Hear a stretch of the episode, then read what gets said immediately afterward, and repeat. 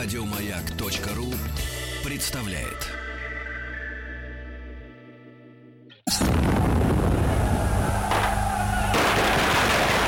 Граждане министры Временного правительства, именем Военно-революционного комитета объявляем ваше Временное правительство арестованным. Это мы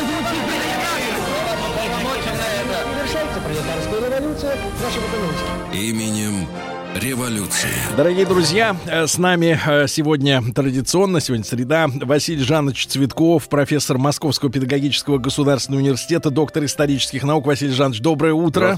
Рады вас видеть. Василий Жанович, э, отталкиваясь от предыдущего часа, спрошу, сколько времени вы добираетесь до работы из дома в ВУЗ? Обычно. Полтора часа. Полтора часа? Полтора часа. Это пешедралом? Нет, на метро. Нет, нет, ну, ну, я в Ну, просто так получается, что как бы в разных концах Москвы находится. В разных, ну, конечно, да. Да. А, Друзья мои, мы продолжаем. Все ближе, ближе мы подходим уже к э, октябрю. Э, К 25-му, да? У Да. нас на календаре сентябрь. Да. Да. И э, что у нас произошло? Товарища, э, э, сказать, Корнилова а, Гражданина арестовали. Корнилова, да, арестовали. Э, Ну, не только его одного, там арестовали очень много офицеров из Ставки, кто был вместе с ним. А, Кстати, что интересно, вот И этот мы помним Завойко- эту интригу, да, которая, э, Да. которая завертелась на э, недомолвках, на каких-то, да, на, да, на да, предвзятом мнении, Да. на работе наушников. Мгм, Это имеется в виду. Не головные телефоны, а наушниками в, в- в том русском языке называли те, которые на ухо прися- присаживаются да, и да, да. начинают, так сказать, втирать. верно. Все сплетники. Ну да, ну конечно были Интриганы. более, может быть, и глубокие причины, безусловно, тоже вот это обоюдное недоверие, это слабость власти, это то, что вот там как бы одна рука не знает, что делает другая, условно говоря. Но в целом, конечно, вот в прошлый раз мы как раз об этом говорили, события вот этой Корниловщины, мятежа, они очень сильно подтолкнули страну вот к тому, что произошло уже э, потом вот э, в конце октября, э, 25-26 октября. Э, Фраза Головина, э, историка военного, когда он сказал, что 26 августа породило 26 октября 17 года, в общем-то, она во многом справедлива. И главная э, проблема здесь не столько, может быть, в том, что вот арестовали Корнилова, да, потому что, ну, Керенский стал главковерхом, теперь у него вообще полнота власти. То есть больше власти, чем он имеет, тут уже трудно представить. Он и глава правительства, он и глава вооруженных сил. Э, Ну, по сути, вот э, чуть-чуть еще его провозгласят президентом. А, кстати, к этому все и шло, потому что Конституция, которая разрабатывала юридическое совещание, комиссия, она как раз предполагала, что потом соберется учительное собрание, и Керенского провозгласят президентом. Вот. а, И... Василий Жанович, а в Да. двух словах, буквально в двух словах, нам же очень интересно, э, как задумывалось будущее той так называемой республики. Да, уже А, республики. Как они, ну вот, причем на что права-то у них не было, Мгм, да, м, придумывать республику. Как они видели будущее нашей страны? Вот то, что нам предлагалось, например, в 90-е годы, когда такая вот огромная-огромная страна, да, но очень послушная, такая ручная, она, Э. значит, продает, продает американцам свой уран, чтобы, не дай бог, не долбануть по Америке, значит, не- невзначай по ошибке, да. В общем, такой тихий, большой, дрессированный медведик за, за, за решеткой, да? Может быть, вот с точки зрения внешней политики так бы и было, да. А, Хотя, конечно, история не знает сослагательного наклонения. Но вот с точки зрения внутренней политики, там уже к осени 17 года все-таки либеральный проект, вот как он был, так, если говорить, э, допустим, весну 18 он уже был непопулярен. То есть тут все больше и больше уже социалистический проект, социал-демократический проект. И не случайно, ведь Ленин тоже об этом писал, он говорил, что как раз э, социалистический вектор развития, он есть, не надо его бояться. Надо вот почему надо брать власть в свои руки? Потому что уже все, страна к социализму, э, в общем-то, подготовлена. Не с точки зрения там предпосылок объективных там э, состояния экономики, а с точки зрения просто состояния на тот момент. Вот. И э, чуть позже, может быть, имеет смысл просто вот на этом более подробно остановиться. А так, в целом, уже не исключалось государственное регулирование экономики, то есть очень активное, через посредство регулирования Ну, рынка. Госкапитализм, да, такой? Даже больше, даже больше, чем госкапитализм, пожалуй, потому что там не исключалось даже частично частичная национализация. То есть это вот уже действительно социализм э, стучится в дверь, условно говоря. А э, Керенский, э, тем не менее, считал, что все-таки вот э, спешить не нужно, а нужно, опять же, сначала решить какие-то политические вопросы, закончить войну, хотя бы как-то вот, пусть даже не наступательными действиями, как раз вот осень 17-го уже, по сути, русская армия к обороне переходит, вот, и, и дальше уже там решать какие-то экономические задачи. А Ленин, наоборот, он, в общем-то, здесь говорил, что отделять политику от экономики нельзя, это взаимосвязанные вещи, и работа вот знаменитая его «Грозящая катастрофа» и как с ней бороться, она, собственно, вот это тезис и отстаивает. То есть, э, как вот катастрофа, да, мы видим транспорт развален, мы видим сельское хозяйство в упадке, урожай 17 года он был, ну, в общем, не самый лучший, вот, э, плюс э, прибои в продовольственном снабжении, ну и в целом, в целом, конечно, вот эта вся ситуация, она действительно как грозящая катастрофа оценивалась. А как с ней бороться? А бороться надо так, что надо брать власть э, в руки Советов. И Советы создают социалистическое правительство.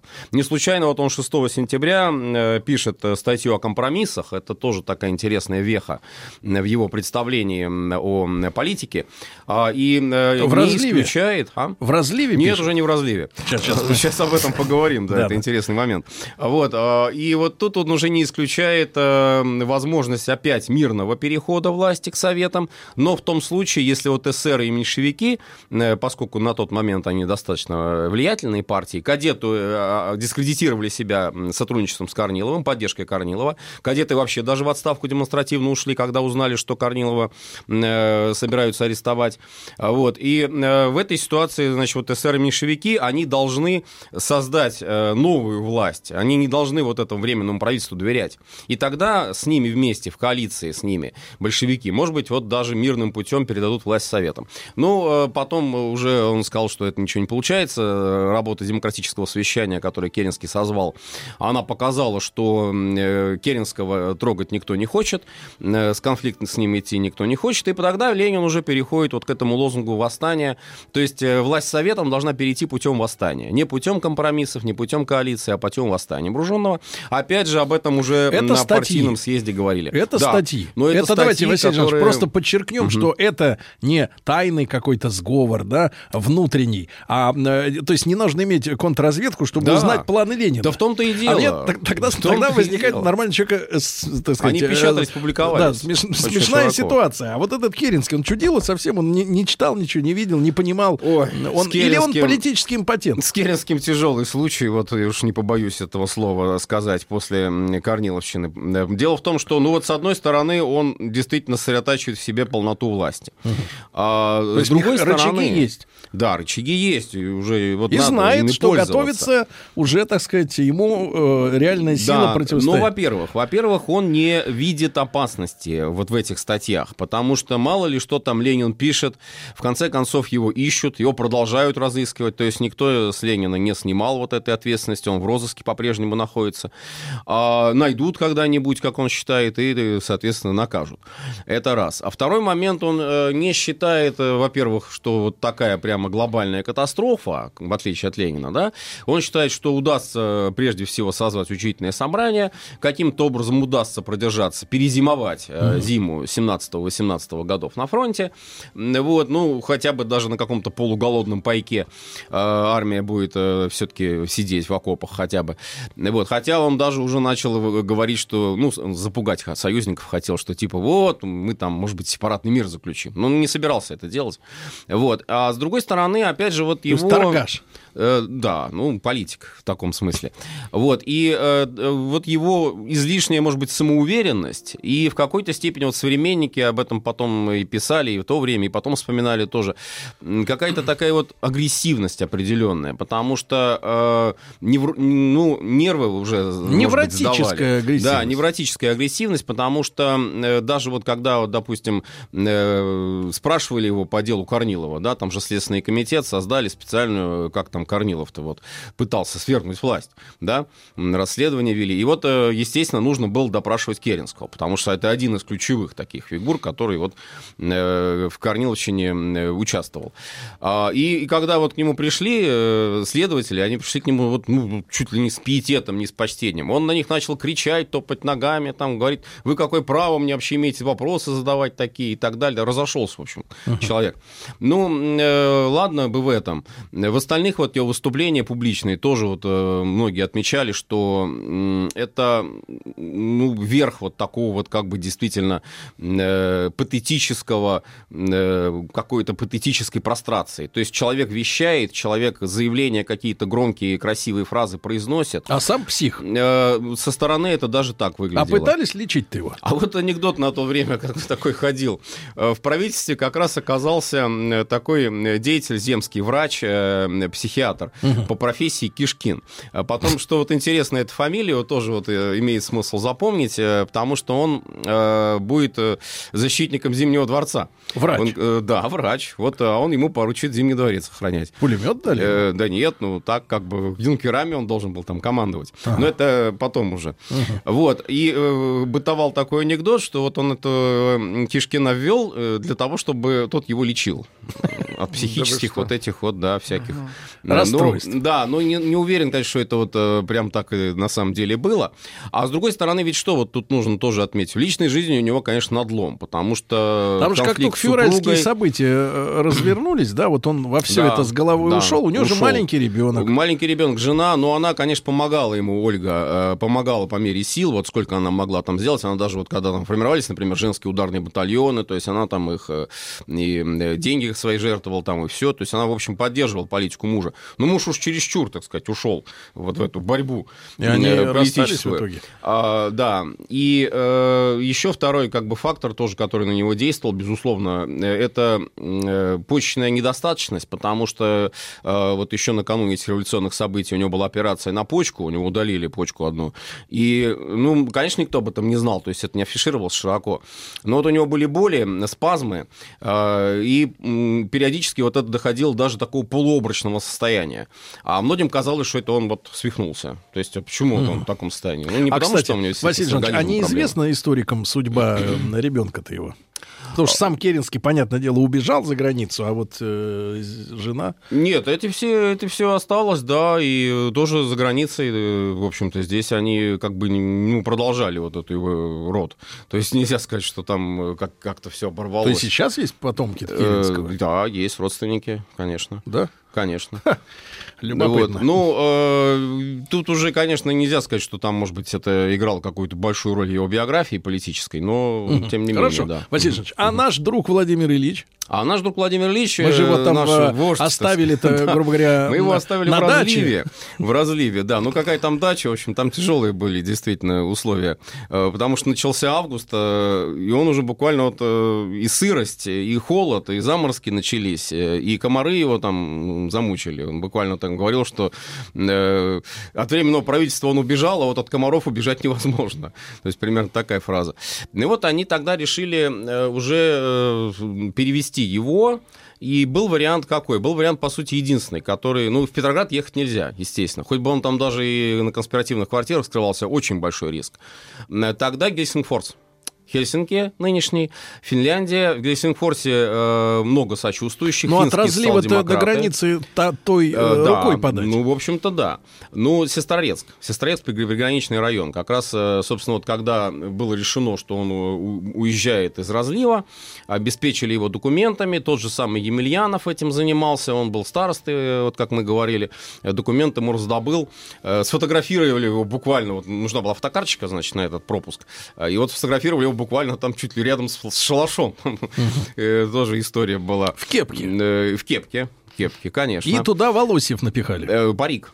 Парик. Парик. Да, в И парике, комары. в кепке, сбрил, сбрил усы, сбрил бороду. Ну, прищур вот этот ленинский у него остался. Ну, уж, такой конечно, действительно Ди Каприо напоминает, да? Э, Ну, это уж не знаю. такой симпатичный. Тут же, как, я что-то не уловил. Фильм-то вышел уже с про Ленина, с Ди Каприо? Или, так это, просто шутка какая-то? Да. Нет, ну вот, э, значит, как уходить тоже. Емельянов э, понадеялся на то, что он местность знает, и задача была такая, выйти к полотну железной дороги и там уже вот сесть на поезд. И заблудились в результате. В Финляндии уже. Э, Нет, тут еще пока от России. разлива, когда уходили от Сестрорецкого озера, заблудились в лесу, э, попали в торфяное болото, чуть ли не вообще не сгорели. Вот Ленин уже ругаться начал, говорит, что тут вообще куда завели. Вот. А, ну, в конце концов, вышли, э, и Емельянов пошел на станцию. И Емельянова э, захватили юнкера как раз. Там были пикеты, в общем-то, все, розыск. Повязали. Да, ну он э, прикинулся, значит, просто, что он рабочий, вот там начал ругаться с ними, и они как бы на него отвлеклись, отвлекли на него внимание. А Ленин, э, Ленину помогал уже и Нарахья, то есть здесь вот тоже вот эти финские товарищи, они им- и очень э, с ним были близки. А почему так много Да. следов э, финских, да, в нашей революции, в том числе, например, э, в том же Петрограде, да, вот э, читал сведения, что э, финны э, были захвачены, например, где-то на чердаке с пулеметом, э, расстреливавшими толпу нашу. Да, это и было. Ну, это финская Красная Гвардия и вообще финские социал-демократы. Финские А, социал-демократы... извините меня, и на поезде вез Ленина фин Да, какой-то. ну он, он был финский, это э, Густав э, Явола. Да-да-да. А Вообще он, э, Финляндия... был как раз... А? Вообще вот Финляндия, да, вот роль- Финляндия роль сама Финляндии. по себе э, действительно на тот момент, я думаю, еще просто малоизученный фактор, потому что э, и немцы на нее рассчитывали очень активно. И это проявилось уже после 17 года, когда они поддерживали Маннергейма, когда они поддерживали финских егерей, финскую Белую гвардию, она, кстати, тоже называлась Белая гвардия.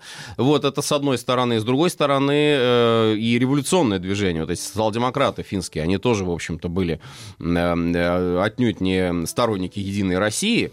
То есть здесь уже шла речь о том, что Финляндия должна э, там как минимум, как минимум получить очень-очень широкую автономию, как максимум, естественно, независимость. Ну, условно говоря, Да. э, на руку финнам было растрясти нашу ситуацию до Да. состояния развала, Да, центрифуги да. такой, да? Ну, не то, чтобы им э, именно Россию надо было. Им нужно было добиться, э, вот финским политикам нужно было добиться вот максимальной э, выгоды для своей А э, почему страны. так вот э, серьезно не изучается финский фактор? Я Это из-за того, что в советское время, у нас э, были в советской такие... историографии просто на этом не очень делали акцента, делали акцент на внутренних э, проблемах страны. То есть, э, ну это тоже важно, никто не отрицает, что, естественно, э, и кризис в стране был, и катастрофа надвигалась, как Ленин говорил. Но э, нельзя сбрасывать вот этих вот внешних обстоятельств, которые тоже содействовали, э, естественно, революционизации э, страны. И поскольку Финляндия, она погранична с Питером, то здесь вот эта вот поддержка, которую финны оказывали Ленину, финны оказывали там э, русским большевикам, она очень-очень много дала.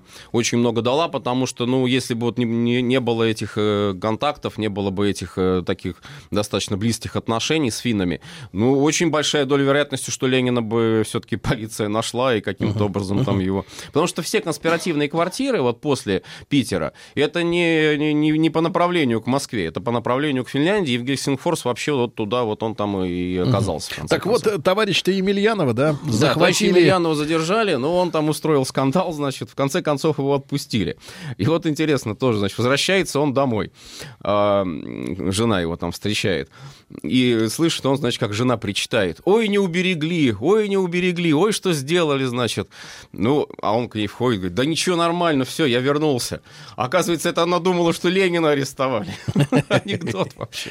Вот, то есть она переживала за Ленина, а за мужа то, что там его юнкера взяли, ну это как-то ничего, мол, типа от- отобьется. Вот, ну действительно, нет, вообще Емельянов, конечно, был верный ленинец, э, это старая гвардия, потом, правда, вот судьба его была, ну, как многих. Классической. Да, многих э, таких вот старых революционеров, это и репрессии, и, собственно, действительно, имя его на несколько там буквально лет э, было вычеркнуто вообще, то есть там получается, что в разливе у нас исключительно товарищ Сталин вообще был. Ну, ну, Сталин везде был с Лениным, это формула такая уже. потом Наверное, были двойники. чтобы Ну, везде-то поспеть. Может быть.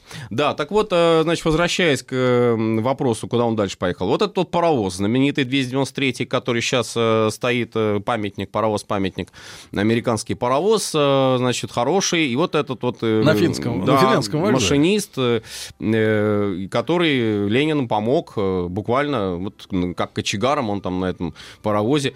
Когда они доехали до Белоострова, Белоостров — это пограничная станция, то там, конечно, был очень большой риск даже с такими документами, которые были у Ленина, все равно попасть под проверку. Ну, давайте, Василий Жанович, Да. про переход границы сразу после новостей. Василий Жанович Цветков, доктор исторических наук, э, на нашем календаре сентябрь 1917 года. Владимир Ильич едет в Финку. Товарищи, рабочая крестьянская революция, о необходимости которой все время говорили большевики, совершилась!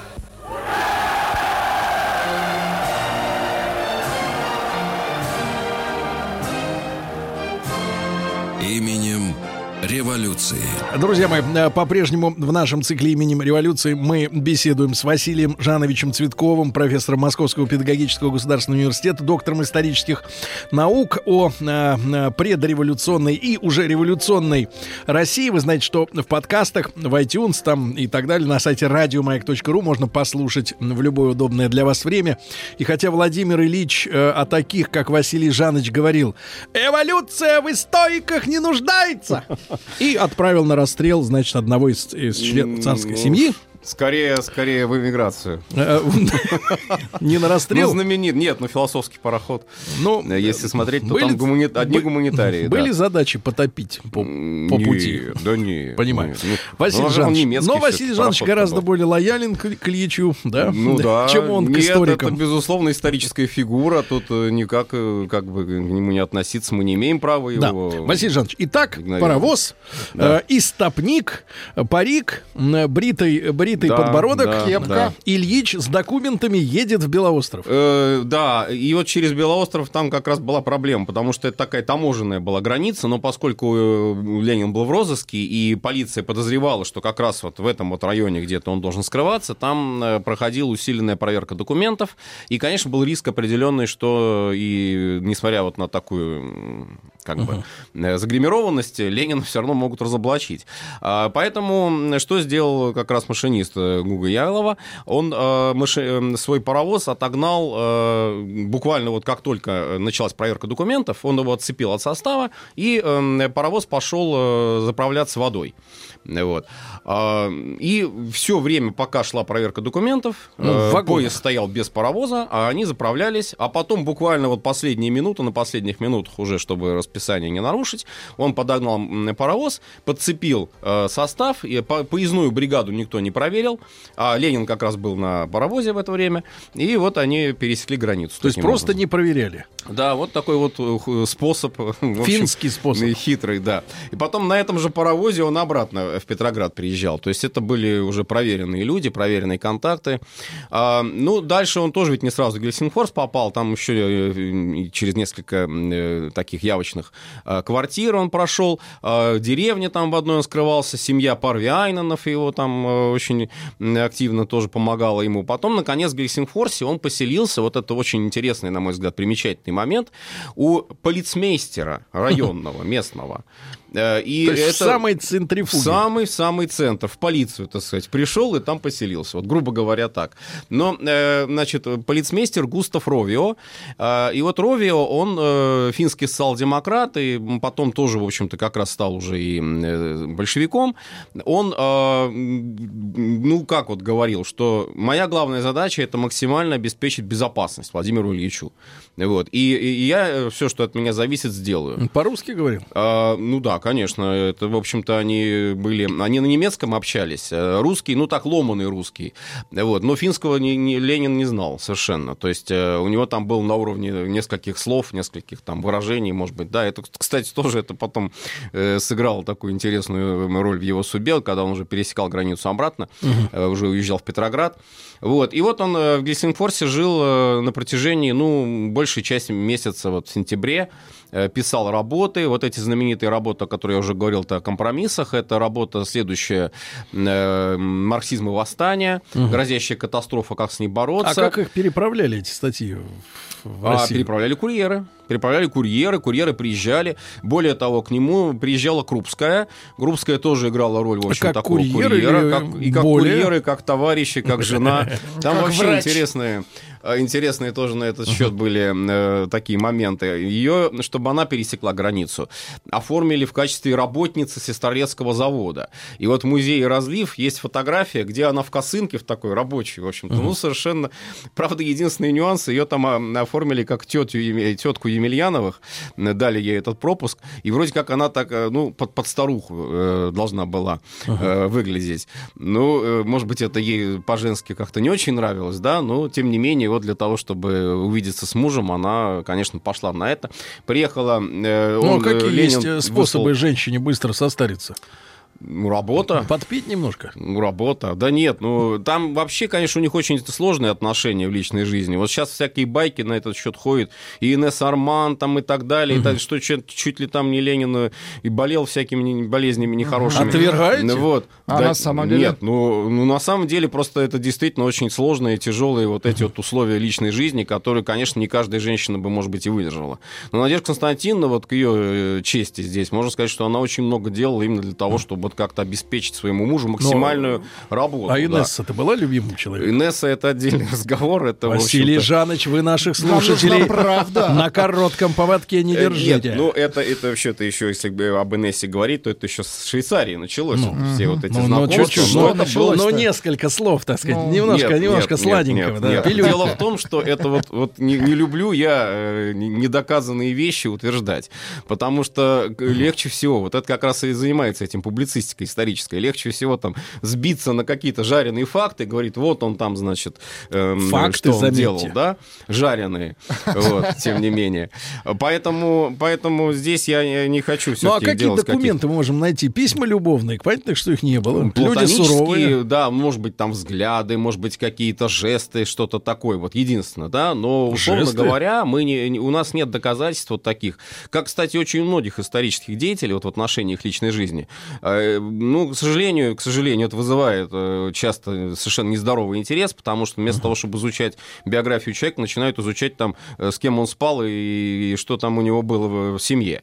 Вот. А, ну, в данном случае я еще раз отмечу, что Крупская была с ним до последних минут его жизни, до последних секунд его жизни даже буквально. То есть это был действительно человек, который вот как бы там не относиться к каким-то там, может А быть, романам Арман похоронили около Кремлевской стены. Ну, она швейцарская революционерка, кроме того, еще, и активный помощник э, с точки зрения Коминтерна. Вот хотя бы даже с этой точки зрения уже на нее можно было бы смотреть как Но она на... симпатичная Ну, была. ну да, это да. Это все отмечали. Ну, значит, вот вам Красавица. вот те самые Красавица. пакт против него не попрет.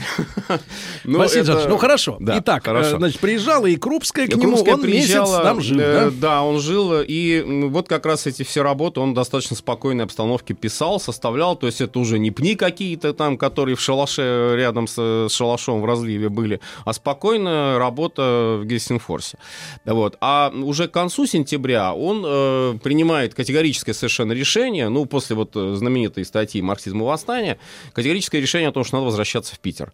Иначе просто неизвестно, что там произойдет. Это шанс, Василий Жанович, который ну нельзя вот с упустить. вашей точки зрения, э, действительно, Владимир Ильич Ленин — это ключевая фигура революционного восстания 25 октября. Если бы его не было, если бы он был, например, захвачен на границе или где-то еще на конспиративной квартире, то событий э, 25 октября не было бы. По, по моему мнению, да. Э, Я бы не преувеличивал Троцкого, как сейчас распространена вот такая точка зрения, что Троцкий там все делал. Как раз Троцкий, он, у него была четкая установка дождаться съезда второго всероссийского. А Ленин, вот его расхождение, принципиальное расхождение с Троцким, не ждать второго съезда, а поставить съезд перед фактом восстания. Вот. И все, и вот уже съезд ничего сделать не сможет. Как бы он там не относился к этому восстанию, но все, временное правительство арестовано, Зимний дворец взят, все, дальше уже надо принимать э, решение о передаче власти.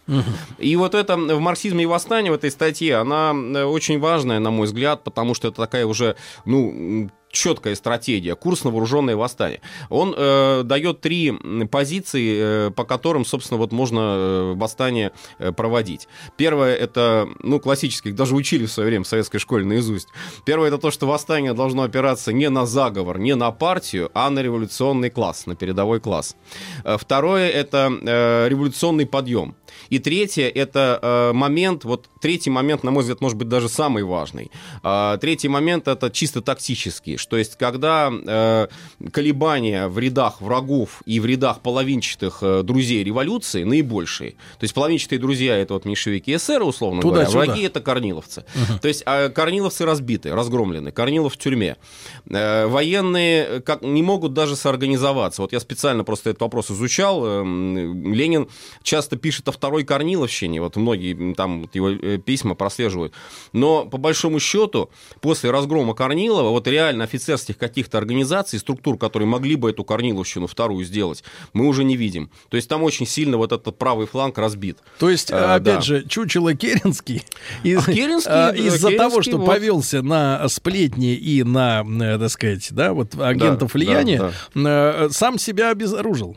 Ну, по большому счету, конечно. Уже э, даже казаки, которые, казалось бы, вот спасли его, казаки в июле 17 года, взяли на себя вот этот разгон демонстраций вооруженных, и погибли там э, люди, вот, а они уже отказались, и то, ну, это отдельная тема, вот, ну, как бы посчитали, что защищать именно Керенского, не контрреволюцию в целом, а именно Керенского, как представителя контрреволюции, не имеет смысла никакого.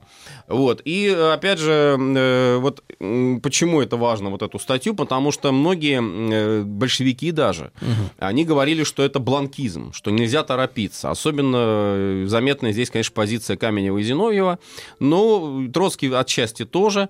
И надо было продавить вот это вот восстание. Надо было личным своим участием продавить, потому что буквально вот когда уже мы там дойдем вот до этих последних дней восстания, э, даже находясь в Петрограде на конспиративной квартире, Ленин все равно ощущал, что вот не хватает вот этого толчка. Нужно вот толкнуть окончательно, и поэтому он идет в Смольный по собственной инициативе. Там он вот, э, рискуя жизнью, в общем, тоже, потому что там были патрули юнкерские, вот, э, и, и он уже возглавляет восстание. Ну, конечно, там товарищ Сталин еще потом в советское время писали, что вот там Троцкий, а товарищ Сталин мудро э, восстанием как бы хотел руководить. Но все равно у Ленина ключевая роль. У Ленина ключевая роль, э, можно, конечно, и Подвойского вспомнить, и Антона Вовсеенко, и многих большевиков, но все равно вот организующее начало было у него. Здесь вот как ни крути, не верти. Василий Жанович, а вот эта Пап. вот история, это все-таки с участием генерального штаба э, Российской империи, да.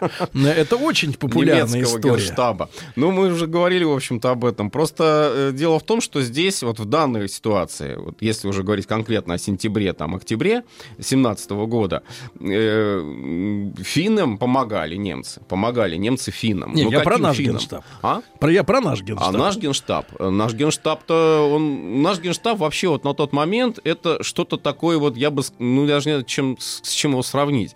Это какой-то вот з- затишье у него, потому что активную политическую роль вот эти генералы, эти полковники уже боятся просто играть, потому что их могут обвинить в Корниловщине. Ведь что было э, реально? Самосуды начались.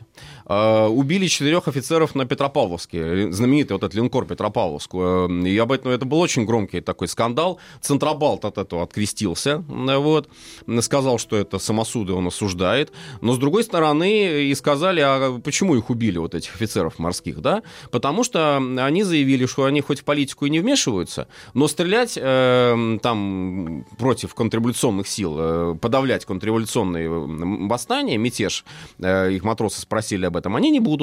И вот заодно за это, заодно за это их приговорили к расстрелу. Четырех То есть офицеров. за э, честный ответ. да, за честный, в общем-то, ответ э, линкора Петропавловска, они были расстреляны. Э, Дальше больше. Тысячи почти офицеров без малого были э, вычищены. Вот это первые чистки, офицерские чистки начались э, еще до там э, вот этих революционных событий, э, вот эти репрессии, э, по подозрению в Корниловщине. То есть по симпатиям Корниловщины. Это имеется в виду увольнение на гражданку? Увольнение, на- э, понижение в должности, э, то есть здесь уже вот солдатские комитеты, они совершенно э, озверели по отношению чистки. к офицерам. Да.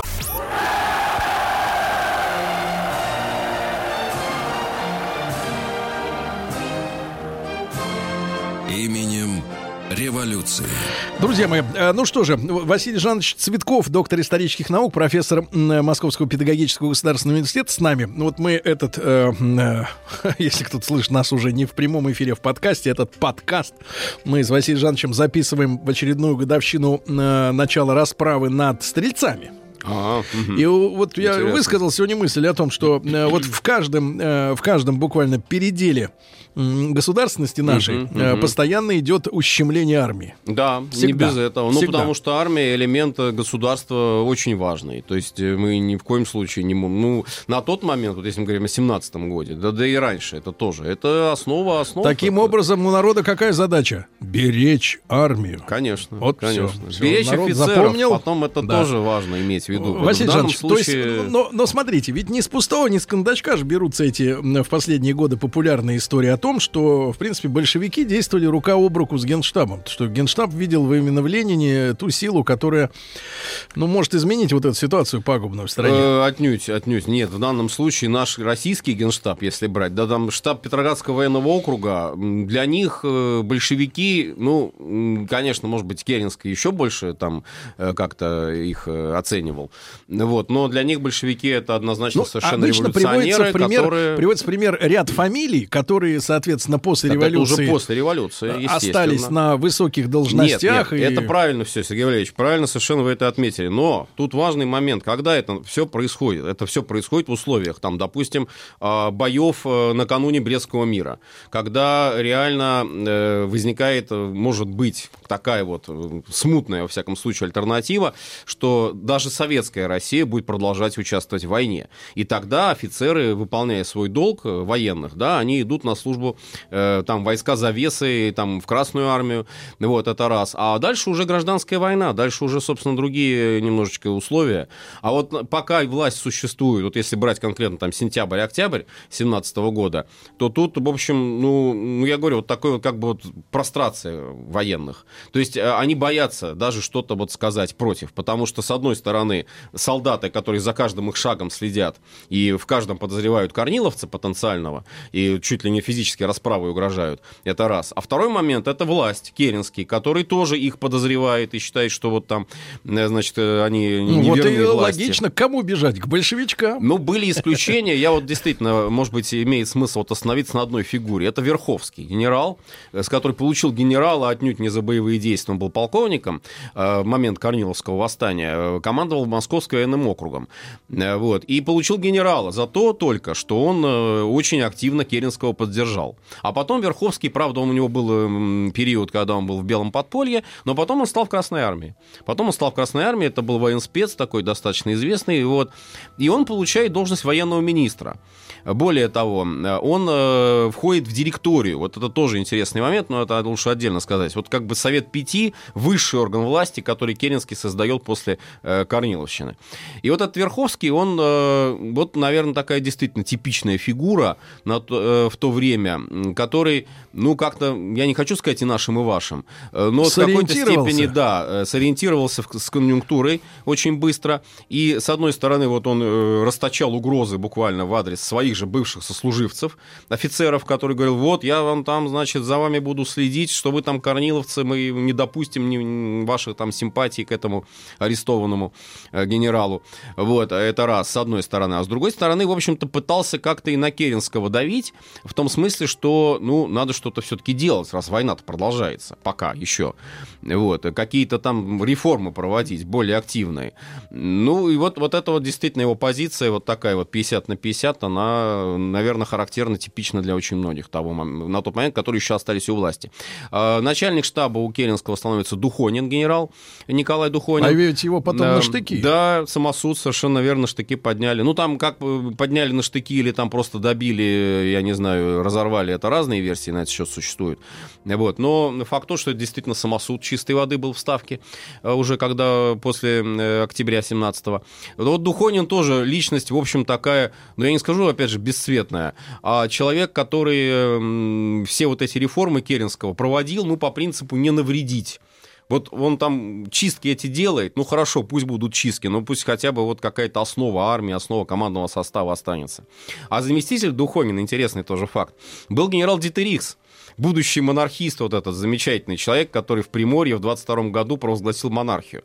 Это уже в гражданскую войну. И тоже на тот момент он, в общем, ну, стал А таким кто стал революционным монархом? генералом. У а вот никто. А в Приморье просто там был принцип монархии провозглашен.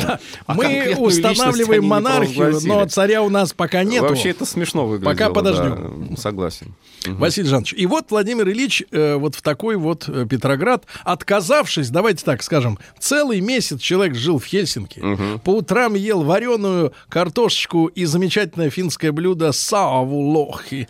Это копченый лосось великолепный, одно из самых вкусных национальных блюд, наверное. Не хотелось, наверное, уезжать там. Не очень хотелось. А Нет, тут на надо, голодный надо делать кредит. революцию, надо делать восстание. да. И вот едет. Да, поехал. э, Ну, тоже не сразу, потому что э, между Хельсинки, э, между Гельсингфорсом и Петроградом был Выборг.